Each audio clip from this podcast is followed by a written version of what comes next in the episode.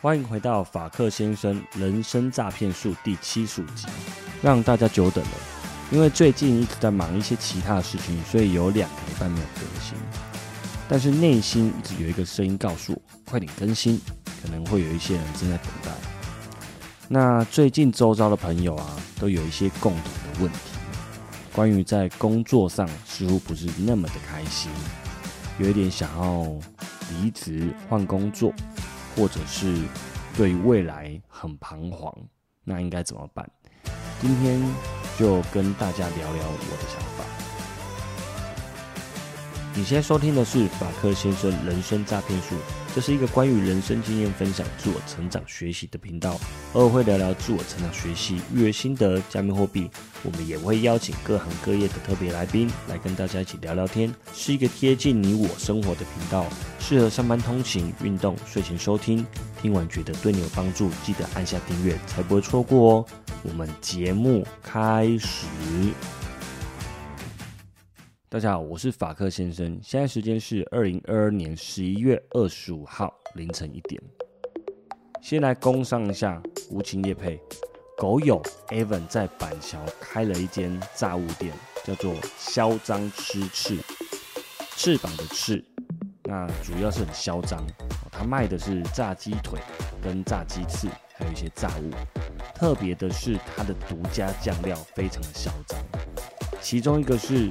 优格搭配 Oreo 粉，那先沾优格酱，再沾 Oreo 粉。原本我想说这样子的口味会不会很奇怪，有点担心跟害怕，但是意外的非常的好吃。这间店的地址呢，在板桥新海路三百九十号，就是新海路一直直走，那靠近新海桥的方向，在莱尔夫的对面，非常好找。大家有空可以试试看，它的炸鸡皮非常的脆，那鸡肉非常的多汁，非常的嫩，真的很好吃。好的，那最近呢，跟身边的一些朋友聊天，发现这些朋友呢，有些人是已经出社会在工作的，那也有即将毕业的大学生，他们面临到的问题都是找不到未来的方向，找不到自我的价值感跟归属感。所以他们站在人生的十字路口，非常的彷徨。我想，大部分的上班族也可能正在做着他们没有兴趣的工作。那会继续待在这样子的公司，原因可能是觉得这个公司薪资待遇不错啊，或者是离家近，上班气氛也很好，公司品牌大，未来发展性高，或者是。同事、主管的人也都还不错，那也有可能是不知道为什么就找到了这份工作，那也不觉得有什么不好的地方，所以就继续待了下来。那么我要告诉这一些朋友，这一切都很正常。你的彷徨、你的担心、你的焦虑，这都很正常。很多人都是这样子，我也曾经有这种感觉过。也许是过去的人生中，我们并没有放入觉察点，去思考未来，去规划未来的路线。那因为这一些事情都是学校没有教你的事情，或者是父母的耳提面命，我们也不见得听得进去。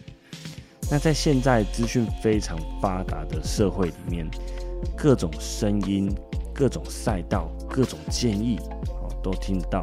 所以资讯量过于庞大，导致于我们没办法找到内心自己真正想要的事情、想要的事物，所以每天都是庸庸碌碌的起床，然后准备工作，被时间追着跑。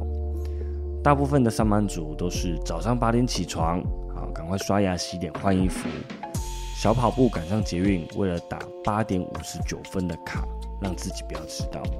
接着一边吃早餐，一边刷着信箱或者刷着 Line，看一下客户的讯息后，就开始回复，那也就进入了一整天的工作。接着不知不觉到了十一点，打断了手上的工作，开始订午餐。接着就开始期待吃午餐时的小确幸，可以边吃午餐边追剧。接下来还可以午休，小小的眯一下。下午一点半醒来，上个厕所，装杯水。在茶水间跟同事闲聊一下，接着回到位置上继续下午的工作，一直到了四点，觉得奇怪，时间怎么这么漫长，怎么还没下班？但是知道再忍耐一下下就下班了。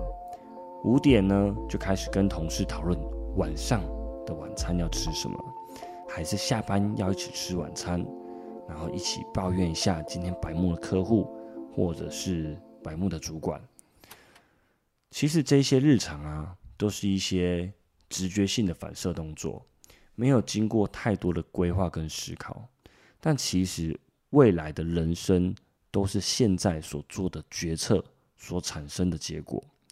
如果想要改变未来啊，唯一的方法就是改变现在。你可以从今天起，晚上睡前把隔天要穿的衣服、要带的东西、要带的物品先整理好。早上提早十五分钟起床，按理来说就会提早十五分钟到达办公室，可以先做十分钟的冥想练习，接着悠闲的吃早餐，一边用纸笔记录下今天所要做的行程。那快速的阅读信件跟 email 以后，把最紧急的事情写下来，其余重要但不紧急的事情就放在下午一点午休结束后再做。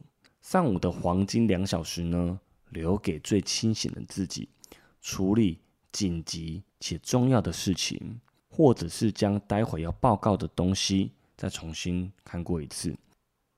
到了中午吃饭时间，最好是吃简单一点的东西，止饿就好，不要让血糖有太剧烈的变化。那下班之前的十五分钟，可以把今天没有完成的事情。全部写在纸上或手机上，那这些事情就是要列入明天需要完成的事项，同时也可以检视一下今天自己的进度状况。每天确实把这些事情写下来，就是放入觉察点，不知不觉中就会慢慢的进步。每天下班后啊，回家留三十分钟给自己学习新的事物。如果有时间划手机，那就一定有时间可以挤出三十分钟。这个学习呢，不限定是看书，也可以看看 YouTube 上面的一些教学，听 Podcast 也可以，或者是利用三十分钟去规划自己的事情、未来的事情。那晚上睡前呢，给自己十分钟的时间冥想。冥想呢，其实就是什么都不想，把今天整天的讯息。从脑海中全部都释放掉，然后睡前在内心好好的感谢自己三件事情，例如说，谢谢自己今天的工作效率很高，完成了五件事情；谢谢自己今天有持续的冥想；谢谢自己今天没有熬夜追剧，可以早一点睡。那么明天就是崭新的一天，只要持续这样做上一个月。肯定可以感受到很大很大的改变。如果没有的话，那你就做上两个月吧。人生的总长度应该有个七八十年，那尝试开始坚持一个月，是一件非常短的事情，也是一件很容易达成的事情。等到自己的工作跟生活都渐渐稳定下以后，就可以开始思考自己对于什么事情真的有兴趣。做什么事情可以让你忘记时间，可以废寝忘食，进入精神的时光？明明觉得才开始专注一下子而已，但是外面已经天黑了，或者是已经凌晨了。找到一件事情呢，是你非常有热忱、非常有兴趣的事情，因为只有自己有兴趣的事情，才可以非常的投入。才可以在完全没有收入的情况之下做这件事情。当然，白天呢还是要有一个可以养活你的正职工作，但是你可以利用下班时间还有休假时间，对自己有兴趣的事情做研究。只要这个事情持续三年、五年，一直到十年，好，那十年磨一剑。那我相信你也会变成某个领域能力非常强的人。那么，所谓能力很强的人，其中百分之九十五都是靠坚持态度的毅力，不容易放弃，坚持到最后，才会成为那个能力很强的人。那如果在白天有正职工作情况之下，可以让你有稳定的收入。下班以后，你可以做你有兴趣的副业，而且你可以花钱花时间投资自己，参加相关的线上课程、付费的课程，或者是阅读相关的书籍、听 Podcast、看 YouTube，都是现在非常多元的学习方式。那在研究新的领域这个过程中，一定会有挫折感跟挫败感，这个也是很正常的。我们经常在网络上看到或听到某个人他的成功故事，或者是在 IG 上看到他的生活很精彩，这个人好像一帆风顺，好像感情事业都得意。那其实我们只是看到他的成功面，看到他表面的成功。但我们没有看到他在背后辛苦的那一面。他经营的这个 IG 账号可能已经五年了，才有三万粉丝，慢慢的才有叶配开始找他。但是他前面的五年可能过着有一餐没一餐的日子，每天可能只睡四到五个小时，甚至更少。他也没有休假日，他是靠这样子的坚持跟努力。所得来的。今天我遇到一位德国海豚吸尘器的业务，我问他说：“那他的业绩成效怎么样？”他说：“他上个月确诊，所以他卖出零台，但是上上个月呢，他卖出了七台。七台在公司的表现不算最好，但也没有很差。那我就问他：你卖了七台？”那你总共跑了多少客户呢？